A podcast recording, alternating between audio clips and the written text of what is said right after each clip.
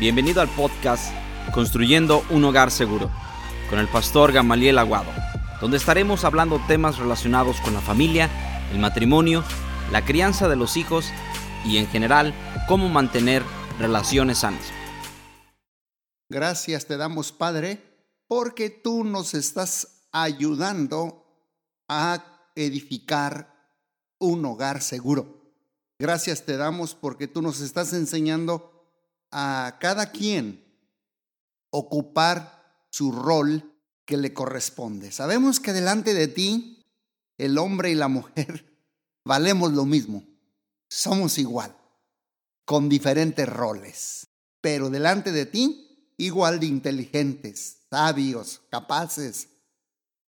Porque cuando tú moriste en la cruz del Calvario, dice en tu palabra que para Dios ya no hay diferencia entre judío, griego, varón y hembra, todos somos iguales ante los ojos de Dios. Y gracias te damos porque tú nos enseñas, Señor, cada día a ser los sacerdotes del hogar, los líderes del hogar, para poder cuidar, amar, proteger, dirigir a nuestra familia y nuestra pareja. Gracias te damos. Danos sabiduría en este viaje y en esta gran aventura que es la familia y que es el matrimonio. Vemos en la palabra de Dios que desde Génesis hasta Apocalipsis hubo boda al principio, hubo boda en medio y hubo una boda al final. ¿A qué me refiero? Este es como un partido de fútbol. Primer tiempo, medio tiempo y segundo tiempo. Primer tiempo fue de Génesis a Malaquías. Hubo boda al principio. ¿Dónde? En Génesis capítulo 1 y capítulo 2, la culminación de la creación fue con una boda. Dios crió todo, Dios vio que era bueno, era bueno, era bueno, y cuando dice al hombre y a la mujer, dice que era bueno en gran manera. Entonces vemos que hubo boda al principio. Después de Malaquías hubo cuatrocientos y pico años de silencio hasta que nació el Mesías. Gracias por su venida. El Mesías, en su primer ministerio a la edad de 30 años aproximadamente, su primer milagro de Jesús en los evangelios no fue sanar un leproso, no fue abrir los ojos de un ciego y no fue darle los, los pies nuevos a un paralítico. Su primer milagro de Jesús fue en una boda Dice la Biblia que no fue solo una boda, dice las bodas, bodas. Fueron dos o tres bodas, las bodas de Canaán. Y ahí se terminó el vino y fue cuando Jesús transformó el agua en vino. Vemos cómo en medio del Nuevo Testamento y el Antiguo Testamento también Jesús inició con una boda. Y el último libro de la Biblia, que es Apocalipsis o Revelación, en el último capítulo, capítulo 21, dice que celebraremos las bodas del Cordero. Boda al principio Adán y Eva, boda en medio las bodas de Canaán y boda al final. Cuando volvamos a mirarnos cara a cara con Jesús, nos vamos a volver a casar en las bodas del Cordero. En otras palabras, si yo veo una boda al principio, boda en medio y boda al final, he aprendido algo y algo de revelación por el Espíritu Santo salta en mi corazón. ¿Cuál es? Que el matrimonio está en el corazón de Dios. ¿Y saben por qué? A Dios no le falló una nación, a Dios no le falló un pueblo, a Dios no le falló una iglesia. A Dios no le falló una familia. A Dios le falló una pareja. Una pareja llamada Adán y Eva. En otras palabras, Dios desea volver a manifestar lo que Él es a través de una pareja que levante hijos piadosos a la alabanza y la gloria de Dios. Si nos ponemos a mirar los libros que tiene la Biblia? Son 66. Y la familia, por si usted no sabía, se menciona en cada uno de los 66 libros de la Biblia. Ay, ay, ay, volvemos a ver una vez más que el matrimonio está en el corazón de Dios. Por eso es tan importante estas pláticas que estamos aprendiendo. Mucha de la responsabilidad Dios la, delega sobre el varón, porque el varón es el sacerdote del hogar. El varón es la cabeza. El varón, el varón tiene que llevar ese peso del sacerdocio, ser el generador, ser el que marca y va a la vanguardia del cuidado de su familia. Pero estamos aprendiendo del gran Jesús, cómo fue un líder servidor, que hemos aprendido todas estas características acerca de él. Yo quiero eh, eh, ver otra característica con ustedes y es la siguiente, que Jesús nos modeló a ser esos siervos líderes que establecen el calendario de actividades del hogar y prevemos los momentos de mayor presión. Sobre todo, es un desafío increíble para el mundo frenético del siglo XXI. Necesitamos, necesitamos establecer calendarios de actividad del hogar y preverlos para los momentos de mayor presión. Por ejemplo, en nuestro matrimonio, en el matrimonio, acostumbren a salir una vez, una vez por semana, solos como pareja. ¿Escucharon? Solos. Pastor Gamaliel, usted lo hace. Ah, vamos a cumplir casi 40 años con mi esposa. Pregúntenle a mi esposa. Lo hacemos una vez por semana. A cenar, a comer, a tomar un café sin los niños. Una vez por semana. Ahorita se nos ha complicado con esto de la pandemia, pero para todo hay maña, menos para la muerte. Entonces hay que buscarle, pero una vez por semana comemos como pareja. Y cuando nuestros niños eran pequeños, gracias a Dios que siempre Dios nos dio sabiduría y nos dio una persona para que nos cuidara los hijos, los niños cuando eran pequeños, para poder salir con mi amada esposa y viceversa. Y también acostumbren a salir otro tiempo con los niños. Vuelvo a repetirles, es importante salir como pareja solos, juntos, pero también es importante otro tiempecito con los niños. Vayan a ver una película, el teatro es otra alternativa. Tenemos varios años ya con mi esposa que salimos al teatro, es estacional, se, se, se presenta en los últimos meses del año. Ahorita por la pandemia está en, está en descanso, pero aún ya tenemos los boletos, pero cada año nos vamos al teatro, nos agarramos unos buenos cacahuatitos y vamos allí para verlo en vivo y a todo color. Y eso, ¿cómo nos ayuda a mantenernos más unidos, más conectados, más juntos? No tienen que hacer ustedes eso. estoy dando más ejemplos. A las, al cine, a ver una película, a caminar juntos, a comer juntos, a tomar un café. Porque en medio de tantas ocupaciones tenemos que protegernos como parejas y juntos proteger a los hijos. Por eso es importante turnar a nuestros hijos sobre actividades diferentes en el hogar. Es importante esto que les estoy enseñando y otra característica también de un líder servidor. Asegura la solvencia económica de la familia y la protege de las amenazas de las deudas.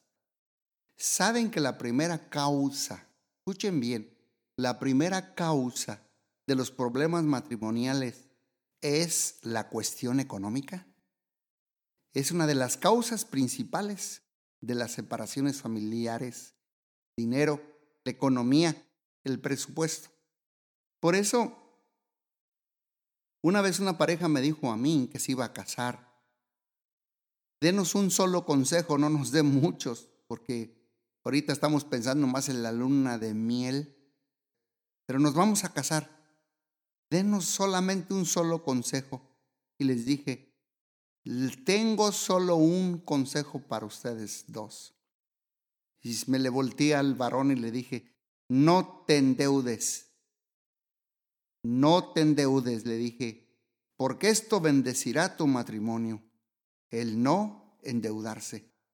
Yo sé que hay momentos, no me malentiendan, adecuados para recurrir a las deudas, pero estoy hablando de las deudas destructivas. Sobre todo los jóvenes que lo que quieren es todo antes de los 25 años. O sea que gastan más de lo que les entra. Tienen un apetito para champaña, pero un presupuesto para cerveza, alguien dijo. Y sí lo tendrán todo y más, pero no les va a gustar el final, con las deudas. Así que cuidado con los gastos sin control. No se endeudes mm, para conseguir cosas antes de tiempo. Este es un consejo que les doy yo también como un servidor líder, porque la vida les proporcionará muchas cosas maravillosas cuando llegue su momento. Por eso es bien importante nosotros mantenernos al margen de no endeudarnos. Otra característica es de estos servidores que se aseguran de que él y su mujer tengan un testamento y un plan para sus hijos en caso de fallecimiento. Escuchen bien, un testamento, un testamento, un plan para sus hijos en caso del fallecimiento. Te voy a hacer la pregunta, ¿ya han hecho un testamento? ¿Qué le ocurriría a su esposa e hijos si ustedes se murieran hoy? Imagínate que pierdas la vida en un accidente. ¿Qué le pasaría a tu familia? ¿Tienes un plan? ¿El plan está claro y bien definido? Y otra pregunta es, ¿imaginas que en el funeral, cuando una vez terminado el funeral, cuando salgan del funeral tu esposa y tus hijos, estarán agradecidos con lo que les has dejado? A esto me refiero cuando hablo de tener un testamento bien concedido. ¿Saben por qué? Sobre todo en este país, el Estado se queda con miles de dólares anuales por no haber un testamento. Y aún con los niños pequeños, se los lleva el Estado. Es mejor que tú decidas en vida cómo te gustaría que se repartiera lo poco, lo mediano, lo mucho el dinero. ¿Saben por qué? Porque el hombre sabio, antes de construir una torre, se sienta primero y calcula el gasto. Por eso, le sugiero al líder del hogar que tenga un testamento y un plan para sus hijos en caso de fallecimiento. Te voy a hacer otra pregunta. ¿Sabe tu esposa los números de cuentas de banco? ¿Sabe tu esposa dónde están las llaves de la caja donde guardan el pasaporte, las actas de nacimiento, las cartillas de vacunación, los documentos importantes? ¿Sabe tu esposa los teléfonos del, del electricista, carpintero, de las compañías de luz, de agua, de gas? ¿Sabe ella? ¿Qué haría tu esposa verdaderamente si a ti te diera un ataque cardíaco. Por eso es bien importante. Y esto hacen los que son líderes, siervos en el hogar. Tienen un testamento y un plan para sus hijos. ¿Tienen algo para el retiro? ¿Está tu esposa en las cuentas de banco? Piensa en lo que te estoy diciendo, porque esto es lo que hace un líder servidor. Y otra característica también es que deja que su esposa y sus hijos entren en su vida interior. Porque esto es una de las mejores maneras para hacer llegar al corazón de la familia. Contarles, contarles nuestras historias que tuvimos nosotros como padres cuando éramos pequeños a la edad de ellos, lo que hacíamos. Cuéntelo como una historia. porque esto les va a permitir a cada uno de sus hijos aprender de su experiencia de cuando ustedes eran jóvenes. A ellos, a los niños, les encanta que uno les cuente las travesuras que hacía uno de pequeño. Yo me acuerdo a mi hijo, siempre le contaba que, pues, como yo me bañaba en un río y en ese río no estaba muy limpio, pero que Dios me guardó de muchas enfermedades y de muchas intoxicaciones, pero como que crecí muy pobre, pero y allí me bañaba en ese río, como hicimos un, una cisterna, un pozo para sacar el agua. Yo le contaba a mi hijo cómo, y a mi hija cómo vendía yo chicles, periódico, era un bolero, limpiaba zapatos, también era un vaquero, o sea, cuidaba vacas de una señora que nos daba uno o dos litros de leche, porque éramos muy pobres para llevárselas a mi madre. Y eso yo hacía de pequeño. Y al contarle yo esas historias a mis hijos, wow, eso les causa un impacto tremendo porque entran al interior de tu vida. Eso es lo que más necesitan ellos, que uno del Padre abra nuestro corazón y le cuente las historias, los hagamos participantes de todas estas experiencias que tuvimos nosotros de pequeños. Y la última característica es un líder servidor. Honra a su mujer en público, muy a menudo. Cuando un hombre alaba a su mujer ante los ojos de los demás, acaba de hacer un pase sin mirar. Como dicen aquí, un touchdown, un golazo. Sorprende a tu esposa con un poema en público, con un canto, con una canción. Este momento no tiene precio. Cuando salgas con un grupo de personas, dile un piropo frente a los demás. Miren qué hermosa está mi mujer. Y verás lo que sucede. ¿La ven qué preciosa está esta noche? Esto hacen los líderes servidores. Cuando la laga uno, estaremos invirtiendo oro en nuestra relación. Por eso yo los animo a hacerlo. Muchos en vez de honrarla, la avergüenzan, la comparan, la ignoran, la menosprecian, la olvidan. Pero el líder servidor la honra con palabras edificantes la honra con pequeños detalles, la honra dándole el lugar de importancia que ella se merece. Por eso es bien importante. Y también es importante otros puntitos que tengo aquí que les van a servir mucho. Crear hábitos, hábitos en la vida de pareja. Leí ese tiempo un libro de, de un psiquiatra y conferencista llamado Mark Goulston, que escribió 10 hábitos de las parejas felices. 10 hábitos de las parejas felices. Te los voy a repasar de a uno por uno.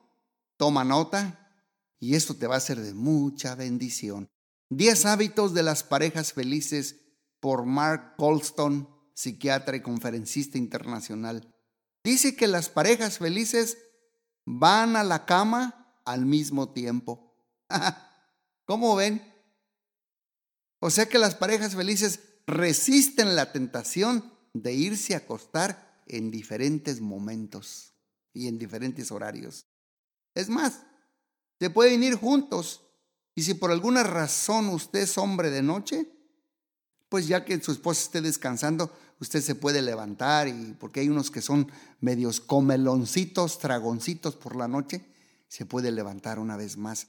Pero este hábito lo hacen las parejas felices, van a la cama al mismo tiempo. Segundo hábito de las parejas felices, según Mark Goldstone, dice que cultivan intereses comunes.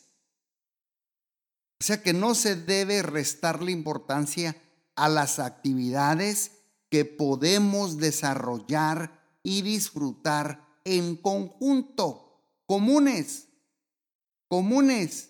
Yo sé que es bueno tener actividades por separado para que nuestra relación no se vuelva demasiado dependiente. Pero estoy hablando de este hábito de cultivar interés común con nuestras esposas. He conocido maridos que ellos hacen sus propias actividades, una o dos, pero no hacen ninguna actividad solito con su amada esposa.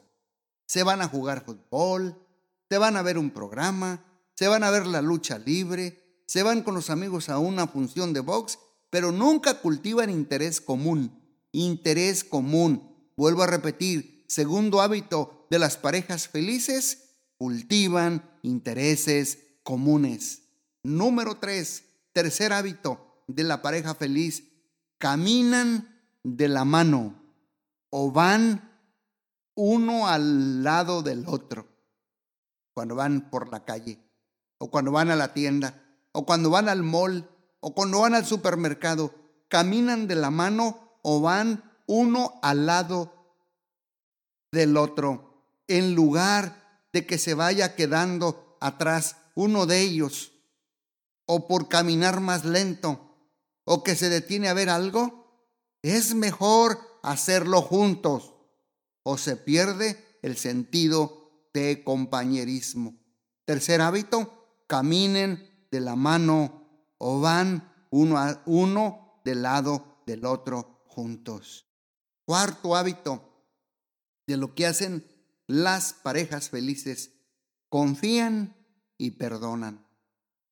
Sí, en los desacuerdos o discusiones rutinarias, que no llegan a resolución, las parejas felices no se desgastan, se perdonan mutuamente y confían el uno en el otro en lugar, en lugar de guardar rencor y mantenerse de mala gana. Entonces este hábito también tienen las parejas felices. Confían y perdonan el uno al otro. Quinto hábito, que hacen las parejas felices, ¿saben qué es el quinto hábito? Que se concentran más en lo que su pareja hace bien que en lo que su pareja hace mal. O sea que si comienzas o comienzo o comenzamos a buscar cosas malas de tu pareja, siempre encontrarás algo pero si haces lo contrario, es decir, buscar lo bueno, también lo hallarás. Muchas cosas. Todo depende de lo que quieres buscar. Las parejas felices acentúan lo positivo. Fíjate, son 10 hábitos de estas parejas felices y lo que produce un líder servidor. Los, vuelvo, los voy a volver a repetir los cinco primero porque nos faltan cinco. Van a la cama al mismo tiempo. Cultivan intereses comunes. Caminan de la mano o van uno al lado del otro. Cuarto, confían y perdonan. Y quinto, se concentran más en lo que su pareja hace bien en lo que su pareja hace mal. Y voy a ver el hábito número seis. Se abrazan al reencontrarse después del trabajo o sus actividades diferentes. Se abrazan al reencontrarse después del trabajo o actividades que hacen por separado. ¿Saben una cosa? Nuestra piel tiene una memoria de buenas caricias, amor, malas caricias, abuso y sin caricias descuido. La pareja que se saludan con un abrazo mantienen su piel bañada por buenas caricias. ¡Wow! Este hábito yo se los recomiendo. Lo voy a volver a repetir. Se abrazan al reencontrarse después del trabajo o sus actividades. Nuestra piel tiene una memoria de buenas caricias, que es amor malas caricias, que es abuso, y sin caricias, que es descuido. Las parejas que se saludan con un abrazo mantienen su piel bañada por buenas caricias. Y voy al hábito número 7. Ya vamos terminando. El séptimo hábito son parejas que dicen, te amo y que tengas un buen día. Dicen, te amo y que tengas un buen día cada mañana, todas las mañanas. Esta es una manera de cultivar la paciencia y la tolerancia. Escúchame bien. Y es una buena forma de empezar el día, que a veces habrá problemas, dificultades y otras molestias que se pueden dar en el trabajo. Por eso es importante que las parejas felices tengan este hábito de decir te amo y que tengas un buen día todas las mañanas por todas las molestias que nos podemos encontrar. Y después para reencontrarnos nos podemos dar una buena conexión mutuamente. Vamos a ver el octavo hábito. Las parejas felices tienen este hábito. Dicen buenas noches cada noche, independientemente de cómo se sientan. Escuchen bien. Dicen o se dicen buenas noches cada noche, independientemente de cómo se sientan. Ahí les voy. Esto le dice a tu pareja que sin importar lo mal que estás con él o ella, aún quieres estar en relación. También dice que lo que tú y tu pareja tienen es más grande que cualquier incidente perturbador. Fíjate bien este octavo hábito. Decir buenas noches cada noche, independientemente de cómo nos sentimos.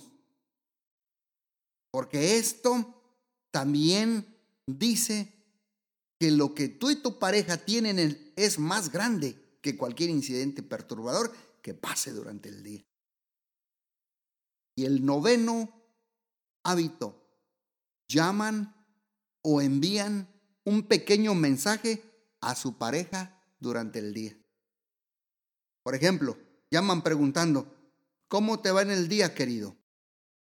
Esto ayuda a mantener la complicidad y conexión aun cuando no te están viendo y les permite estar más en sintonía cuando se ven después del trabajo. ¿Se dan cuenta los dos entonces si su pareja está teniendo un día horrible o tuvo un gran logro que pueden compartir cuando se vuelvan a reencontrar? Y por último, Vamos terminando. El hábito número 10. Parejas felices se sienten orgullosos de estar con su pareja. O sea que a las parejas felices les gusta verse juntos. Y en público, ah, suelen darse la mano, apoyar su mano sobre el hombro del otro, espalda o rodilla del otro, muestran la conexión que existe entre los dos, a veces sin darse cuenta. ¿Cómo ven? Darse la mano, apoyar su mano sobre el hombro del otro, apoyar espalda con espalda o la rodilla del otro, y esto muestra la conexión que existe en los dos sin darse cuenta. Con esto concluyo, porque estos fueron 10 hábitos que se los di de extra. Un hábito es un comportamiento discreto.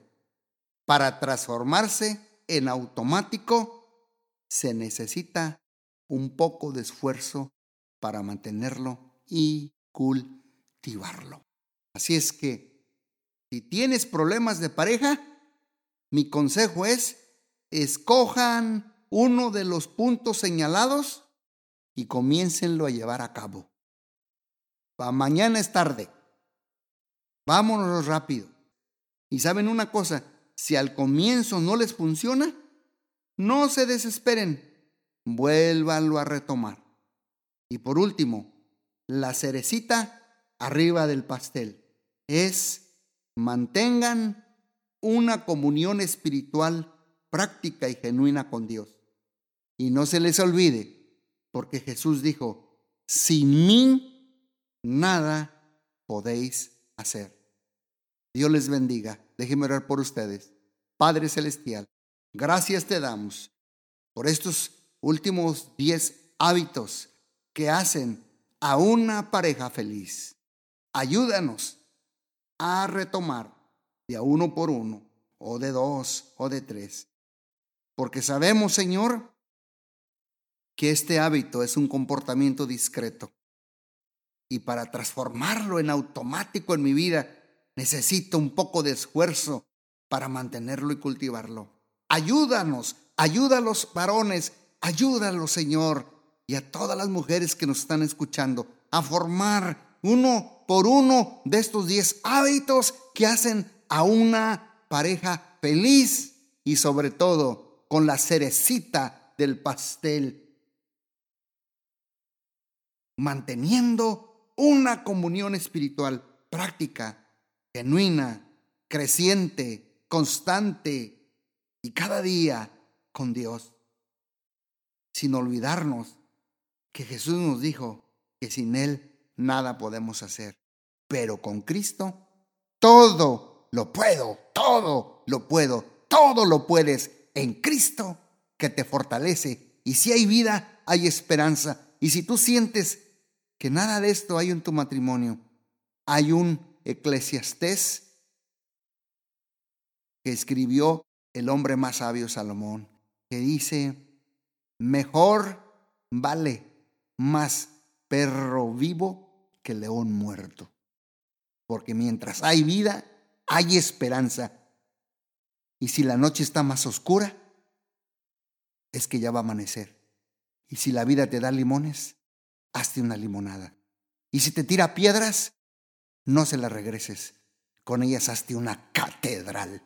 Y con la ayuda de Dios, sales porque sales en el nombre de Jesús. Amén. Y que Dios te bendiga. Gracias por ser parte de esta comunidad. Nos encantaría que pudieras compartir este podcast con tus amigos y conocidos, así como también suscribirte por medio de tu plataforma de preferencia para que sigas escuchándonos. Una vez más, gracias por interesarte en construir juntos hogares seguros.